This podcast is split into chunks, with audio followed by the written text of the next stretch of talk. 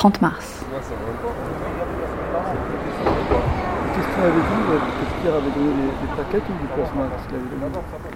Aujourd'hui, je vais donner mon sang. Et mon père aussi. On se retrouve dans la queue. C'est quoi du plasma Mais du plasma, il peut pas. C'est long, très long. Je crois qu'en tout, ça m'a pris trois heures. On fait d'abord la queue dehors, à deux mètres les uns des autres. Puis on attend encore dans une salle sur des chaises, qui font tout le tour de la pièce, à intervalles réguliers.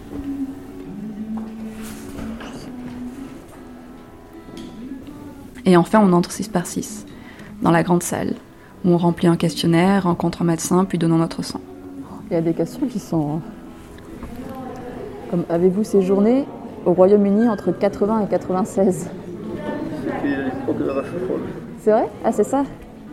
Et pourquoi votre mère est-elle née en Amérique du Sud, en Amérique centrale ou au Mexique. Mon père et moi, on a un masque. Pour moi, c'était pas tellement par peur de tomber malade que parce que je savais pas comment seraient équipés tous ces médecins et infirmiers qui allaient voir défiler des dizaines de personnes. Je me disais qu'il serait peut-être plus à l'aise. Finalement, mon père avec son masque de chantier et moi avec mon masque de manif, on contrastait pas mal avec elle et eux et leurs petits masques chirurgicaux. Tout était quand même bien organisé. Les chaises, les tables, les stands, tout était distancé. Sauf les lits, tiens. Mais ils étaient désinfectés entre chaque donneur. Au moment de la collation, on était installés sur des tables. Deux par table, un à chaque bout. Ça a été? Et il y avait un mec qui nous servait sur un set de tables en papier qu'on jetait en partant. Merci. Et voilà, des petits Merci gâteaux sur beaucoup. table. Parfait.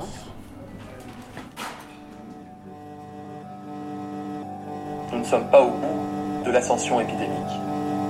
Et d'ailleurs, j'ai demandé au préfet de chaque département de de vacances de prendre des arrêtés pour interdire ou limiter les locations de vacances. Et des contrôles seront aussi effectués. Ce qu'on trouve dans les réanimations, désormais aujourd'hui, ce sont ceux qui, au début du confinement, ne l'ont pas respecté. C'est très simple, il y a une corrélation très simple. Et j'invite tous les salariés à se rendre sur leur lieu de travail. Il y a une corrélation très simple, il y a une corrélation très simple. Journal viral. Journal viral. Journal viral. Journal à trois voix et à trois mains. Des nouvelles, des coups de gueule, des infos, des histoires. Confinement, suivi de l'actualité, vie quotidienne. Et plus encore. Confiné mais déterminé. Confiné. Ouais. Mais toujours au taquet. Confiné mais diffusé. Sur Radio Canu. Le 102.2. Bon, donc nous sommes euh, lundi 30 mars. C'est le 14e jour de confinement qui a d'ores et déjà été euh, renouvelé pour 15 jours. Et là, je suis en train de voir, parce que j'a- j'avais quand même des rendez-vous médicaux euh, pour mon genou, pour les suites opératoires. Et donc, euh, j'essaye de joindre euh, le chirurgien et le médecin du sport pour voir ce qu'il en est. Bonjour, vous êtes bien au secrétariat de médecine du sport du centre orthopédique Santi. Ce répondeur ne prend pas de message. Merci pour votre compréhension. Du coup, j'ai envoyé un mail au secrétariat de mon médecin et on m'a répondu. Enfin, j'ai reçu un message automatique. Bonjour, au vu des nouvelles mesures sanitaires, le secrétariat ne sera disponible que par téléphone, blablabla. Les consultations restent pour le moment maintenues jusqu'à la mise en place prochaine de téléconsultations dont vous recevrez une confirmation par les services Doctolib. Eh ben, j'ai hâte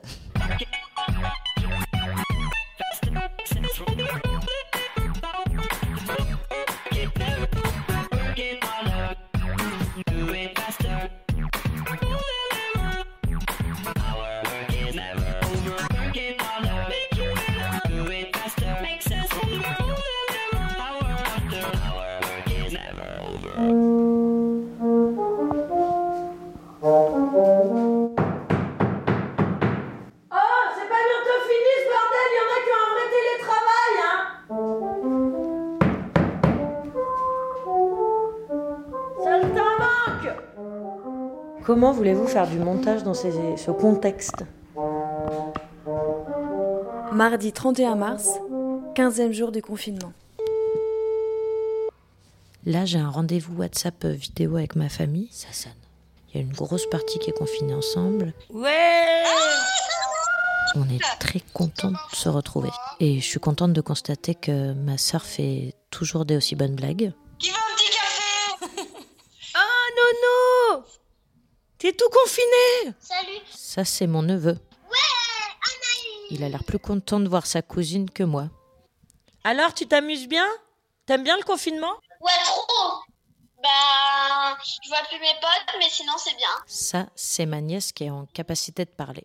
En tout cas, vous, vous pouvez voir vos amis les poules. Nous, on a des- nos amis les poules, ouais. Et l'école euh, par mamie, c'est bien? Ouais. Il paraît que t'as appris un poème, tu peux nous le réciter? Le temps des cerises. Quand nous en serons au temps des cerises, Éguerre, le seigneur, les mères, le moqueur seront tous en fête. Les belles seront la folie en tête, et les amoureux du soleil au cœur. Quand nous en serons au temps des cerises, sifflera bien mieux le maire, le moqueur. Ava, tu veux, tu veux bien passer à la radio ou pas quand tu fais ton poème? Elle est partie. Bon, euh, là, elle a pas l'air très chaude pour passer à la radio, mais je lui ai demandé après, et c'était OK. Mais du coup, les profs, les instits, ils font quoi? Ils envoient par mail les devoirs? Ça marche comment? Tous les matins. Et après, ils contrôlent? Non, ben, la- les maîtresses, elles demandent qu'on en d'envoyer des photos de leur cahier, de leur, tu vois. Chaque maîtresse, quoi, elle leur envoie euh, trois pages de ce qu'il y a à faire dans la journée, avec des diverses activités, de la lecture, des maths, euh, de l'écriture, euh, euh, de la géométrie, de la, tu vois, etc. De l'art plastique. Leur pro- le prof, le jeudi, ils ont sport. Le prof de sport, il envoie une vidéo d'exercice à faire. Non, mais la, la première semaine, c'était chaud, hein, parce que ils avaient l'impression qu'ils étaient venus là en vacances, quoi. Ça va. Mais c'est bien les vacances, là, non? Alors, par contre, ils m'ont bien dit qu'à la fin de la semaine, ils étaient en vacances pour 15 jours. hein. Attention. Ils perdent pas le nord. On est mercredi, il n'y a pas cours l'après-midi.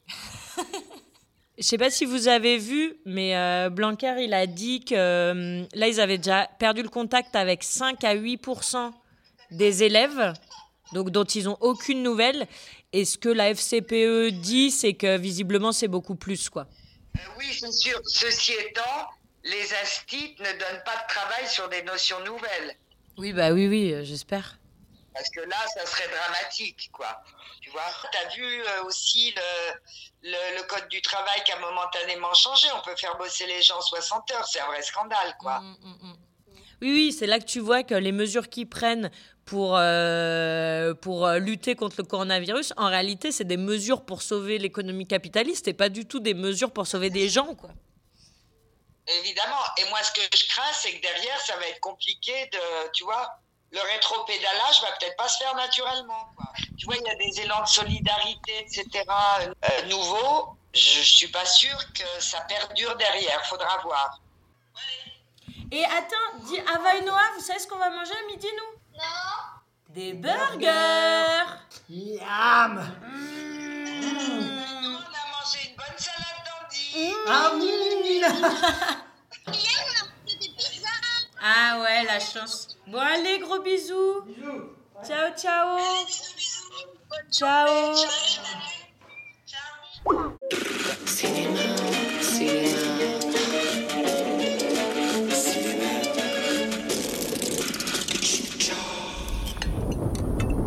Et tu fais des études? J'ai un master en modélisation économique. Et concrètement, ça sert à quoi? En fait, l'idée c'est de prévoir les mouvements futurs et de pouvoir s'adapter dans le présent. Mais bon, comme les mouvements futurs, il n'y en aura pas, bah, ça sert à rien. J'ai arrêté cette année en fait. En même temps, je comprends. hein. S'engager dans des années d'études sans déboucher, avec la crise, le chômage, tout ça, c'est ouais, c'est pas drôle pour vous. J'ai pas peur du chômage et de la crise. Il y a bien pire qui se prépare. Hein. Mais bon, comme on se focalise sur des choses minimes, euh, on le voit pas arriver. Je comprends rien. Qu'est-ce qu'on voit pas arriver? La fin. La fin de quoi? La fin. L'extinction. Ah ouais, carrément. Et alors on doit se méfier de quoi alors? Il y a le choix hein, pour tout foutre en l'air. Les émeutes de la faim, la guerre de religion, la sécheresse, le dérèglement climatique, euh, le basculement des pôles, les centrales nucléaires qui pètent, Ouais, ou les épidémies. Tu sais, trucs respiratoires que tu peux pas soigner là. le coronavirus. Ouais. Non mais ça je crois pas parce que la prévalence elle est déjà en train de baisser. Ouais, bon, ça va, on a la télé là. Bon, bah, Nel dans les combattants. Elle dit qu'on va tous mourir, mais pas à cause du coronavirus. Les meufs, je sais pas si vous avez vu, mais il y a Macron qui a été testé positif au coronavirus. Tu nous fais une blague Oui, poisson d'avril. Alors on est mercredi et mercredi c'est le canard. Alors j'ai pris le canard, la dépêche du midi et le monde. Bah, la semaine dernière déjà il faisait 4 pages le canard. Comme la semaine dernière, le canard toujours confiné ne paraît que sur 4 pages. La direction de la Poste ayant décidé sans doute au nom de sa mission de service public de supprimer une partie de ses tournées, nos abonnés risquent d'être nombreux à ne pas recevoir leur journal à temps. Ils pourront l'obtenir gratuitement sur notre site. Nos autres lecteurs, s'ils ne trouvent pas le palmipède en kiosque, pourront nous lire sur notre site, moyennant 1 euro en version numérique. Alors qu'ils n'avaient jamais fait de... Ils avaient toujours refusé de faire des versions numériques. Ah, il y a une interview de Jean-Michel Blanquer qui explique euh, les modalités pour le bac en juin. La totalité des épreuves écrites n'aura pas lieu. Allez, encore une petite dose de contrôle continu hein, pour, euh, pour aller bien dans le sens de la réforme du bac. Au début, je trouvais que c'était un virus assez progressiste et puis plus le temps passe, plus je m'interroge. Alors là, Blanquer, il explique qu'il euh, y a un accord qui a été conclu avec la Poste pour que les profs ils puissent envoyer euh, les cours sur une plateforme qui sera ensuite acheminée par la Poste pour les élèves qui sont en zone blanche ou par Internet. Et ils excluent pas la possibilité d'un baccalauréat uniquement à l'oral comme en mai 68. J'arrive pas à trouver. Tout à l'heure, il, il disait qu'il y avait euh, une tribune dans le monde sur euh, l'accès à l'IVG. En fait, c'était peut-être hier. Parce que là, ce qu'ils disent, c'est que les demandes d'IVG sont euh, complètement à la baisse. Je pense pas qu'il y ait plus de grossesses volontaires, par contre. Et pour le moment, il y avait une sénatrice qui avait demandé euh, l'allongement des délais pour euh, faire une IVG et qui avait été rejeté. La majorité surveille la contagion de la colère. Ouais. Gare à la revanche. Jeudi 2 avril. Les courses, c'est une toute nouvelle expérience depuis le début du confinement. Outre le fait que maintenant les flics peuvent juger de votre légitimité à les faire, Ici, la gendarmerie hausse le ton devant la multiplication des achats jugés non indispensables. À compter de la semaine prochaine, si vous continuez à avoir des attitudes pareilles, vous serez verbalisé à hauteur de 135 euros à chaque sortie. Madame, on vous demande de respecter des mesures de confinement et de faire des déplacements. pour évi- Je n'ai pas une mauvaise attitude. Madame, regardez ce que vous achetez. Oui, je vois bien. Vous prévoyez une gastro ou quoi? Les magasins eux-mêmes ont bien changé. Trois exemples à Alès. Vous avez les grandes bouteilles de, Bonjour. de- pour les nems, hein, à côté de cela. La petite épicerie de produits asiatiques. Alors, Ouais. Ah oui, d'accord. Merci. Bon là, pas d'innovation visible, mais de toute façon, ça se passe bien pour vous? Calme, Calme. trop calme. Elle voit pas grand monde.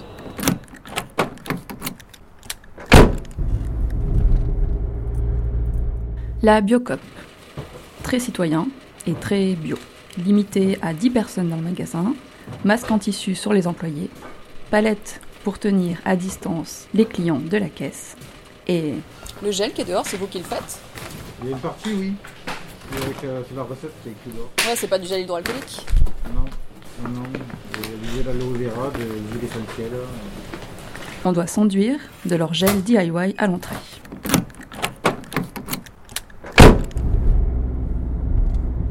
Et enfin, l'hypermarché. Excusez-moi. Vous savez s'il faut rentrer un par un ou par groupe? Ah d'accord, après il faut rentrer plusieurs personnes à la fois. D'accord, merci. 30 minutes de queue avant d'entrer. Les employés ont l'air de s'équiper comme ils peuvent. Personne n'a le même masque et certains ont trouvé des gants. Vitre entre les caissières et les clients et incitation à payer par carte bleue. Et voici. Merci. Merci. Ah, et on a eu notre premier contrôle. Bonjour. Pensez également au prochain contrôle à présenter les pièces d'identité. s'il vous plaît. D'accord. Merci. Alors là, je peux te dire qu'on va pas y penser. Ouais, c'est clair. C'est super stressant. Et pourtant, certainement qu'un léger aperçu de ce qu'un checkpoint peut être. 3 mars, Aujourd'hui, je vais acheter le monde diplôme. Alors, on va chercher une presse ouverte. Excusez-moi, est-ce que vous avez le monde diplomatique Vers là Là, oui. Là, votre droite. Au-dessus de l'humanité. Eh ben non, c'est le monde, mais euh, c'est pas le monde diplomatique. Non, on en a pas en ce moment. C'est- Ouais, vous savez pas si c'est parce que vous l'avez pas encore reçu Mais hier, ou, euh, j'ai fait le retour. D'accord. Bon ben je vous remercie. Merci à vous. Au revoir. Vous faites la queue? Non, allez-y, allez-y, je, je- je lis faites- la presse. Vous non, moi. mais vous, vous faites la queue? Oui, vous faites la queue, d'accord. Bonjour. Est-ce que vous avez le monde diplomatique? Alors moi, je l'ai renvoyé. Vous l'avez renvoyé? Oui. Oh mince, pourquoi Pourquoi Parce renvoyer le. Ah ouais, donc vous l'aurez pas de tout loin. Mais c'est quoi ce renvoi?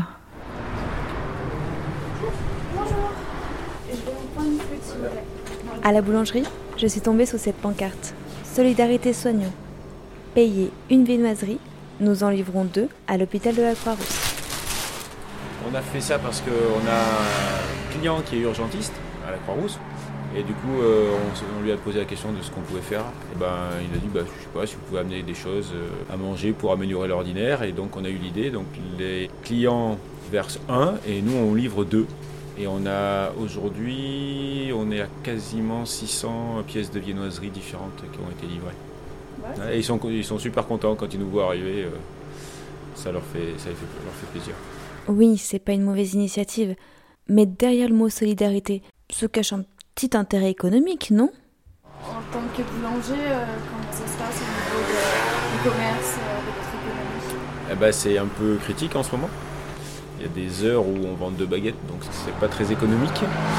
Mais voilà, on a un vrai rôle euh, social, les gens sont contents de venir, euh, acheter leurs pains frais, etc. Donc euh, essaye de, tenir ouvert, mais euh, au bout d'un moment, il faudra, peut-être euh, se résoudre à ouvrir moins longtemps. Parce que pour l'instant, on est ouvert le matin et le soir, le samedi, le dimanche, donc euh, Après, les horaires, j'imagine, des, des boulangères derrière le. Déjà, ils se lèvent beaucoup plus tard que d'habitude. Pour eux, ça change complètement. Ouais. Puis euh, voilà, il y, en a un certain nombre qui ont des contraintes de santé, etc. Donc, qui ont, demandé à, être euh, moins présents. Puis on veille à ce qu'il y ait très peu de, travail en fait en commun. Les équipes se succèdent plutôt que se superposent. Euh, donc, euh, ça permet un peu à tout le monde de travailler aussi, mais, euh, mais ça fait des horaires complètement décalés. ouais. On commence beaucoup plus tard que d'habitude. Vous avez juste mis quoi en, en place euh, comme mesure euh, de prévention euh, pour protéger les- le personnel? Alors depuis le début, on a mis des, comment on appelle ça, des, des- des gros cartons de- d'huile bio au sol pour délimiter les, les espaces.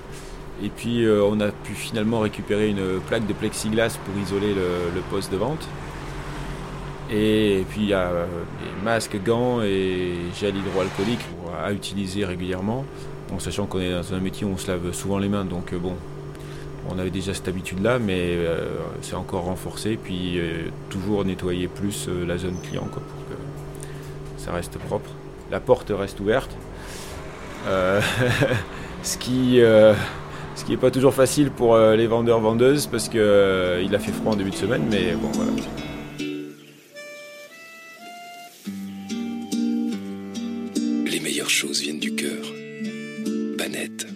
Bon bah chat au moins elle a réussi à acheter son pain. Allez, on essaie là. Excusez-moi, est-ce que vous avez le monde, le monde diplomatique? Diplomatique et il est arrivé puis il est reparti euh, Ah. plus tôt. Et Vous n'êtes pas le premier à me dire qu'il a dû être Ouais. envoyé, mais Voilà, comment, ouais, ça, non, comment ouais. ça se fait? Ils nous, ont, ils nous ont rappelé celui qui venait de mettre. Il y a eu un problème. hein, et C'est le monde il faut, diplomatique, attendre qu'il nous les renvoie. Ouais. C'est le monde diplomatique Ouais, qui a demandé le, diplo, rap- ouais. Ouais. Ok. Il y, a, il y a eu une erreur euh, sur le truc parce que visiblement il y avait rien. D'habitude, ça arrive qu'ils rappellent quand ils ont fait une grosse bourde dedans. Ouais. Mais là, a priori, c'était une erreur. Donc ils sont au dépôt et le dépôt doit nous les renvoyer, donc ça va prendre quelques jours. C'est vrai, vous savez combien de temps à peu près? Aucune idée. Le, à début de semaine, le lundi au mardi, on devrait les avoir, je pense. Ah non, ouais, ok, d'accord. Bon, ça se passe bien pour vous sinon? Ouais, ben ouais, ben, comme pour tout le monde, quoi. Ouais, vous avez du monde encore? Ouais, ouais, ouais. Au niveau chiffre, ça va. Les fumeurs fument. Eh ben, c'est pas la crise pour tout le monde. Avec le climat anxiogène, ça, ça y va. C'est ça, ouais. Bon bah bonne journée. À la semaine prochaine peut-être. Bon bah visiblement c'est mort. Donc euh, là, je vais appeler euh, le numéro vert euh, que la CGT euh, Rhône-Alpes a mis en place pour euh, aider les salariés isolés euh, face à la crise du Covid. Bienvenue à la CGT. Nous allons prendre votre appel dans quelques instants. Merci de rester en ligne. Oui, bonjour. Bonjour. Alors déjà, est-ce que vous pourriez nous expliquer un petit peu euh, pourquoi vous avez mis en place euh, ce numéro vert? Alors, le numéro vert euh, de la CGT Aura, donc Auvergne-Rhône-Alpes, a été mis en place dès le jeudi 2 avril au matin pour euh, répondre euh, aux soucis que peuvent se poser euh, tous les employés, mais également euh, les chômeurs, euh, tous les gens vis-à-vis de leur euh, de leurs droits dans cette période difficile où euh, les, lois, les règles ont changé euh, à vitesse grand V avec la crise du coronavirus. Et depuis la, la mise en place euh, de- du numéro, vous avez déjà reçu euh, beaucoup d'appels? Hier, on avait euh, un peu plus de 60 appels. Est-ce que vous avez des conseils à donner à des personnes qui souhaiteraient se mettre en droit de retrait? Et Est-ce que vous pouvez nous expliquer un petit peu comment ça marche? L'employeur euh, doit permettre à, à tout employé de, de ne pas avoir euh, peur d'aller au travail. En fait. Si euh, l'employé se sent euh, en situation de danger grave et imminent, pouvant euh, causer la mort ou une incapacité permanente ou prolongée de, de travailler, il doit se, se- se déclarer en, en droit de retrait. Le droit de retrait il est individuel, donc les, les déclarations doivent se faire individuellement. Donc euh, le conseil euh, éventuellement c'est de de- de- d'appeler déjà euh, le numéro vert pour euh, que nous on puisse se renseigner sur leurs entreprises, leurs droits spécifiquement, leurs conventions collectives et etc. Euh, pendant la période d'utilisation du droit de retrait, le contrat il est suspendu, donc euh, le salarié n'a plus à se présenter à son poste. L'employeur reste tenu de lui verser son salaire et surtout surtout par rapport à un employeur qui dirait non, il faut nous appeler avant. Euh, qu'on voit exactement la situation et qu'on puisse euh, agir. Euh, L'objectif de la CGT, c'est de pouvoir agir collectivement par rapport à ça, donc ne pas rester isolé et euh, nous appeler pour, pour que le collectif agisse. Est-ce que vous avez d'autres conseils pour les salariés qui sont contraints encore aujourd'hui de, de travailler? Alors le, le premier, c'est de, bah, de, de suivre tous les, les conseils en termes d'hygiène et de sécurité euh, pour contenir la crise, renseigner sur ses droits.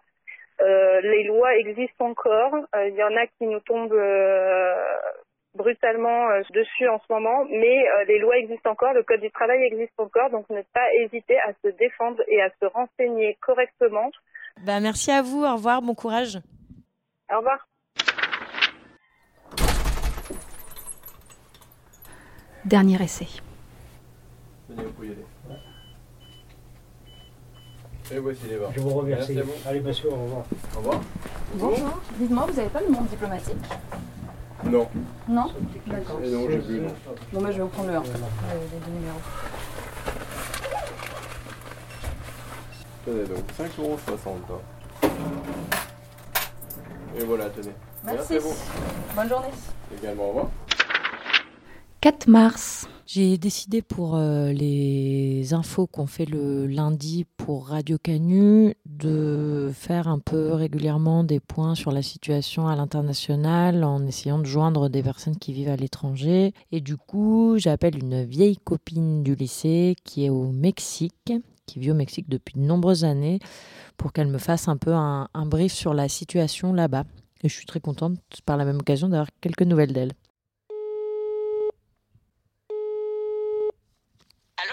Oui, coucou, ça va? Tu m'en- Tu m'entends? Allô, allô? Allô? Ouais, tout à fait. Bon, cool.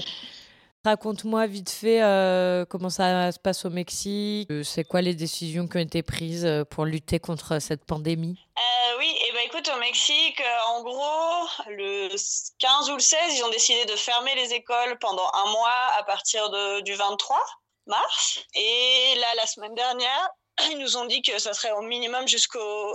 Ça devait être un mois et ça va être jusqu'au 30 avril. Euh, et du coup, voilà, du coup, lundi soir, ils ont annoncé euh, l'urgence sanitaire Du coup, pour l'instant, en gros, euh, ils, ils font un peu sur euh, la bonne volonté. Quoi. En gros, ils ont demandé à fermer tout ce qui n'était pas euh, prioritaire, vu qu'il y a beaucoup d'informalités, disons. On peut demander aux gens de rester chez eux, mais si ils vont mourir de faim, bah, ils vont quand même sortir euh, vendre et faire leurs activités, quoi. Ils mettent la pression en mode euh, restez chez vous, c'est ce qu'il y a de mieux à faire. Il faut faire attention aux vieux, aux gens qui ont des maladies, euh, tu vois, genre hypertension, diabète, tout ça, parce que c'est quand même un gros problème au Mexique aussi. euh.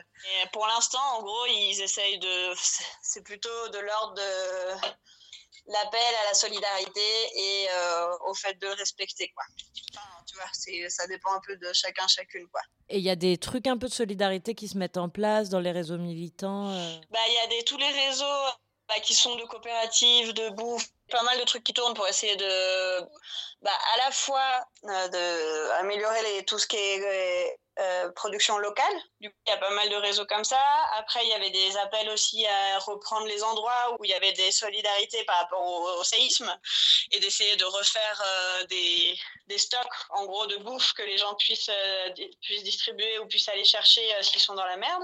Et après, bah après au niveau, enfin tu vois, au niveau de quartier, fait plutôt de la démerde, tu vois, en mode ah bah il y a bidule chouette qui peut te livrer à domicile si ça va pas, tout ça quoi, pour que les gens sortent le moins possible. Dans la rue, c'est quand même. Tu, tu la vois, toi, la différence? Et ben en fait c'est que ça dépend vachement des quartiers quoi. Enfin donc, moi je peux te dire que dans le quartier où je suis maintenant, qui est un quartier euh, un peu populaire mais un peu en, en voie de gentrification aussi, du coup il y a quand même pas beaucoup de monde dans, dans les rues.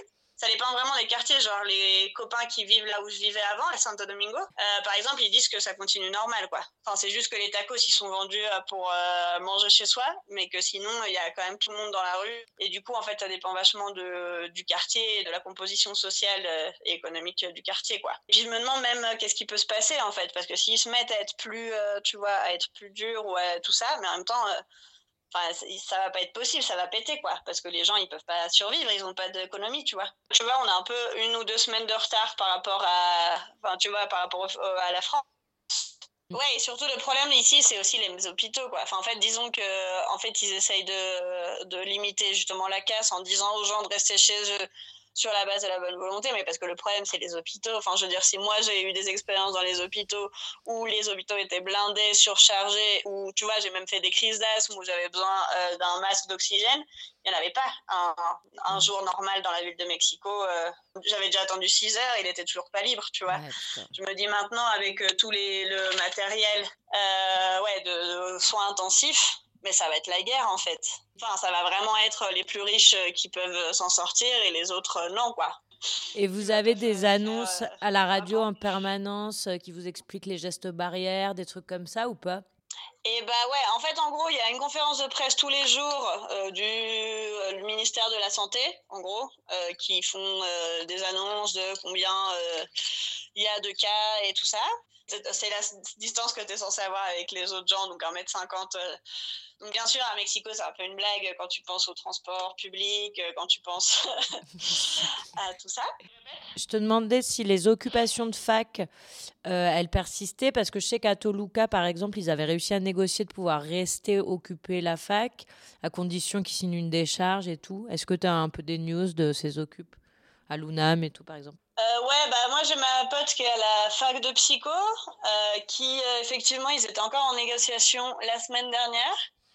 Et euh, elle, avait décidé d'aller se confiner là-bas, quoi. Je sais que la fac de, de Ciencias Políticas y Sociales, elle a, en gros, il- elle était toujours en train d'occuper et comme ils voulaient mettre des cours à distance, faire des cours à distance, ils ont, elles ont hacké le, le serveur, en gros, pour pas qu'il y ait de cours à distance, quoi. En mode, vous n'allez pas utiliser le Covid pour faire des cours alors qu'on est en train d'occuper la fac. Ok, ouais, la classe, trop bien. Bon, écoute, vu qu'on s'entend très mal, je te fais des gros bisous, merci eh ben, on beaucoup. Ouais.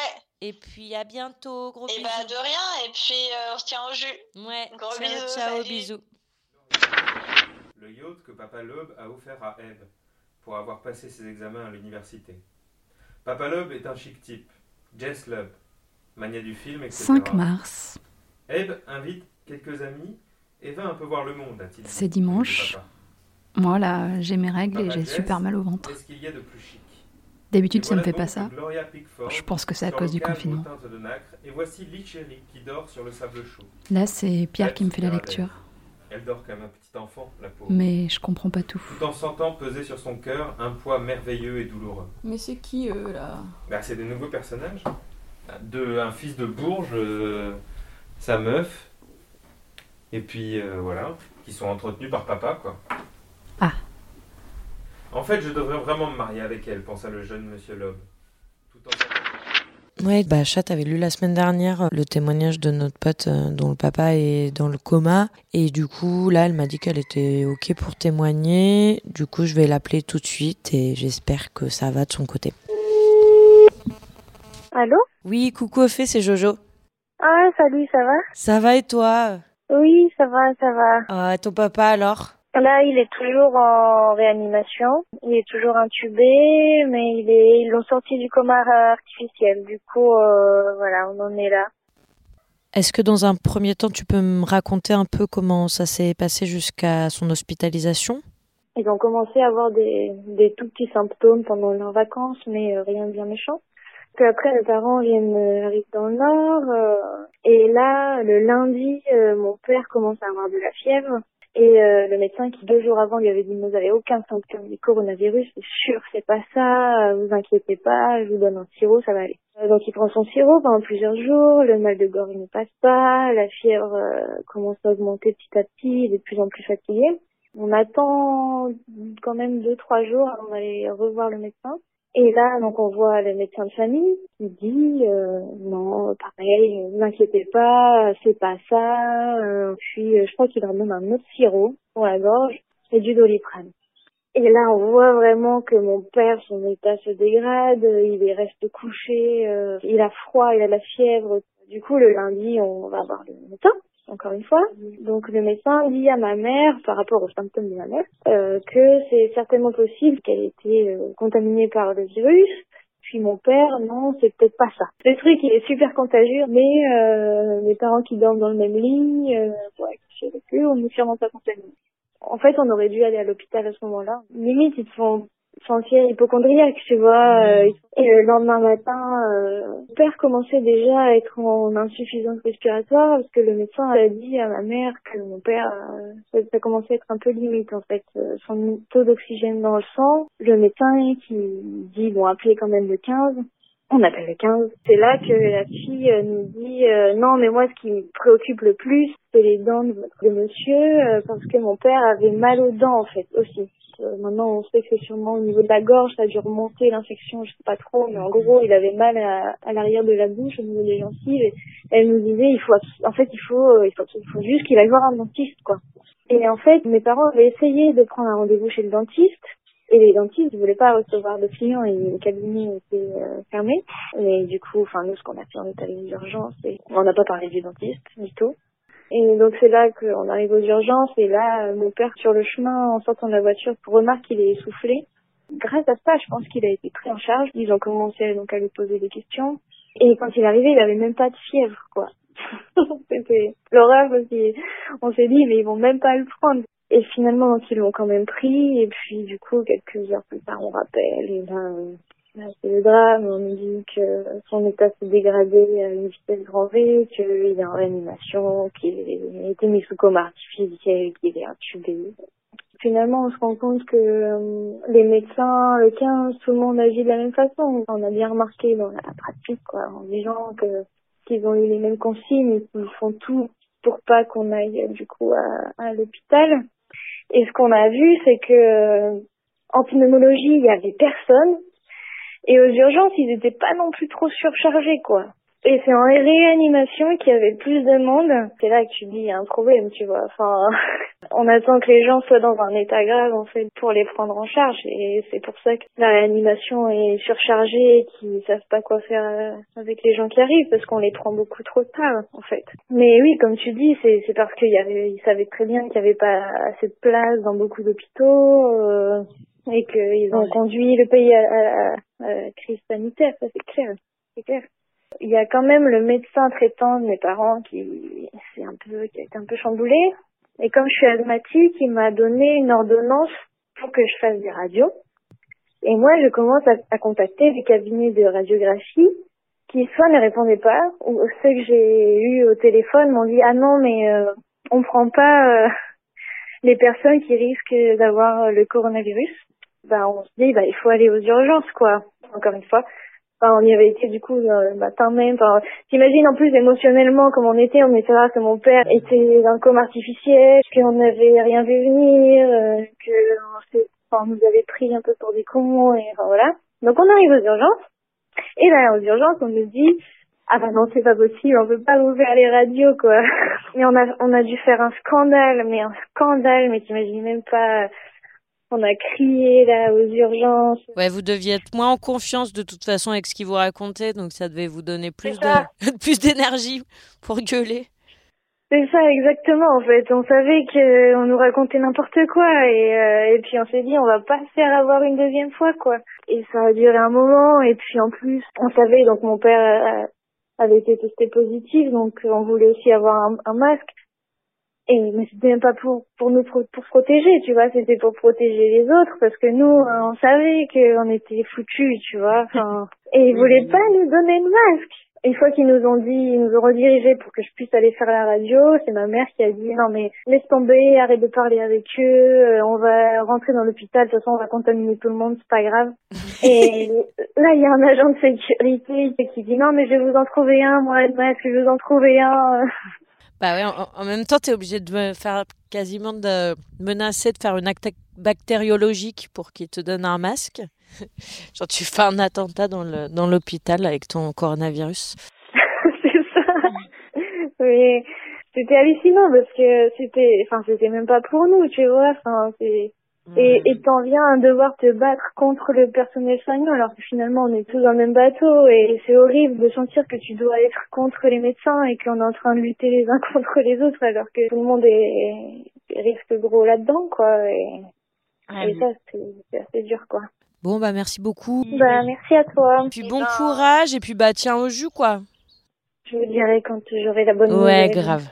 On a hâte. Allez, gros bisous Allez, poulette, gros merci, bisous, bon à dimanche. bientôt. Bon courage, ciao. Ciao, merci beaucoup. Lundi 6 avril, 21e jour du confinement. Ce week-end, nouvelle girouette au sein du gouvernement. Le port du masque est réhabilité pour toutes et tous. Ma pote Manu fabrique des masques, je l'ai donc appelée pour savoir comment ça s'était passé pour elle. Pierrot, là, qui est au SAMU social, au début du confinement, il m'a demandé de faire des masques pour ses équipes, qui allaient encore faire les maraudes. Donc, je lui ai fait 20 masques. Et en fait, arrivé là-bas, une de ses chefs euh, lui a dit Ah bah non, bah, ils sont pas homologués. Bah oui, euh, c'est une pote qui les a fait, donc euh, les masques en tissu, oui, c'est pas homologué. Elle me dit Bah non, du coup, vous pouvez pas les mettre. Euh, si vous tombez malade avec ça, ce sera de votre faute. Mais si vous en portez pas et que vous tombez malade, c'est bon, on vous prendra en charge. Donc du coup, il les a filés au SAMU euh, 69, qui eux, du coup, sont, en- sont pas en télétravail, mais euh, répondent aux standards pour faire euh, la répartition des cas, qui du coup sont sur une espèce d'open space, quoi. Mm. Et du coup, c'est eux qui, elle et eux qui les ont eus. Ce qui est cool, hein. Mais en fait, euh, c'est absurde. Porter un masque en population générale, ça ne sert à rien. J'ai vu des personnes qui portaient des masques, euh, des masques chirurgicaux, parfois même des masques FFP2 dans la rue, alors que ce n'est pas nécessaire et qu'en plus, ce sont des personnes qui sont seules. Les masques ne sont pas nécessaires pour tout le monde. Et vous savez quoi? Moi, je sais pas utiliser un masque. Je pourrais dire, je suis ministre, je me mets un masque. Mais en fait, je sais pas l'utiliser. Et avec tout le discours du gouvernement sur les gens qui étaient irresponsables, il y a plein de gens qui m'ont envoyé plein de petits messages en me disant euh, oui, euh, voilà, les masques ça sert pas, euh, tu voudrais pas en faire autant. euh. donc un cumul de bonnes intentions et et en fait en fait ça m'a fait péter un câble. Enfin, je me suis dit ah bah ouais peut-être que je suis responsable, Oh, peut-être que en fait je contamine et je tue des gens à leur envoyer des masques en coton. euh. Donc passer ce petit moment de, panique et de, crise et de culpabilité, je me suis dit mais euh, non en fait moi ça me semble du bon sens. Les gens font ce qu'ils veulent, moi je vais pas imposer le port du masque, mais euh, moi je pense que c'est utile donc je vais le porter pour moi. Je vais en faire pour les gens qui me demandent, mais arrêtez de me donner votre avis en fait que chacun et chacune gère de son mieux, surtout en, en réfléchissant et pas en se laissant contaminer par le, le discours ambiant. Oui, alors ne donnons pas de masque aux Français euh, qu'ils et elles ne le fassent pas tout seuls. Oui, bah, non, que les Français, pardon, parce que les Français sont jamais inclus dans les discours euh, gouvernementaux. Et enfin voilà, tout ce discours hyper infantilisant. En fait, à un moment, euh, la majorité du pays euh, reste quand même des adultes. C'est insupportable en fait. Et moi, vraiment, euh, là pour le coup, c'est une vraie recommandation. Moi, je suis pour ne pas filer mes thunes à des gens dont ça va être le profit de nous vendre des masques en fait. Moi, je veux bien les faire. Et t'as as trouvé où l'information euh, comment confectionner son masque?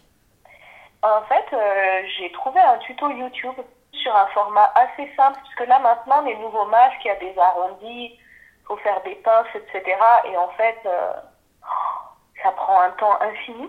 Bah déjà, ça prend un temps infini même dans ma version simple. Même si j'ai suivi le tuto YouTube, tu vois, de trouver la bonne méthode, comment découper, euh, comment bien faire les plis, comment rendre ça efficient, quoi. Et d'ailleurs, tu utilises quoi comme tissu? Alors, Moi, j'utilise du coton parce que du coup, tu peux le laver à 90. Et ensuite, c'est pas mal euh, de glisser un bout de tissu de polyester parce que le truc du coton, c'est que c'est hydrophile. Donc le coton aime l'eau. Donc comme le virus il passe par les postillons et tout ça, euh, bah, du coup, en fait, il a tendance à se coller au tissu. Euh, donc voilà, donc glisser une feuille de, tissu, enfin une, une- oui, du tissu en une seule couche, ça suffit au milieu du coton. Il faut, il faut qu'on puisse respirer dessous. En plus, là, il commence à faire chaud. Très vite, ça peut être un peu étouffant quand on n'a pas l'habitude. Donc, euh, il faut à tout prix que ce soit des choix de matériaux. euh. Moi, j'ai récupéré des chemises hommes, voilà, en, coton. Je taille mes masques là-dedans aussi. On peut tout à fait récupérer des trucs comme ça, sans problème si on se dit qu'on n'a pas de tissu à la maison, quoi. C'est bien parce que moi là j'habite chez, chez un copain qui n'est pas là, je vais aller faire un tour dans, sa, dans son armoire. Alors, je vous avais dit, les meufs, que j'essayerais de faire euh, un petit entretien avec un copain qui est agriculteur dans les Monts du Lyonnais pour voir un peu comment, comment ça se passe pour lui. Mais j'arrive pas trop à le joindre depuis deux jours parce que lui aussi est en zone blanche, donc on ne cesse de rater nos appels. Mais je voulais quand même vous faire écouter son message vocal qu'il m'a laissé hier, donc dimanche, parce qu'il m'a bien fait marrer. Bienvenue sur votre messagerie.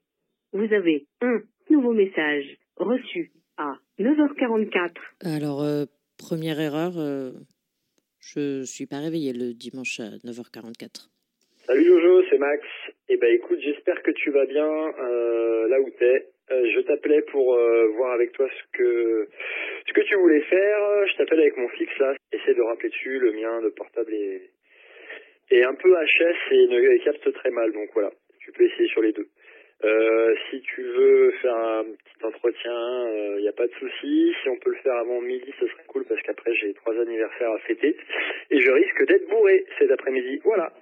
et ben allez, à plus, ciao. Bon, du coup, son interview, ça sera plutôt pour la semaine prochaine. Les nuits sont longues,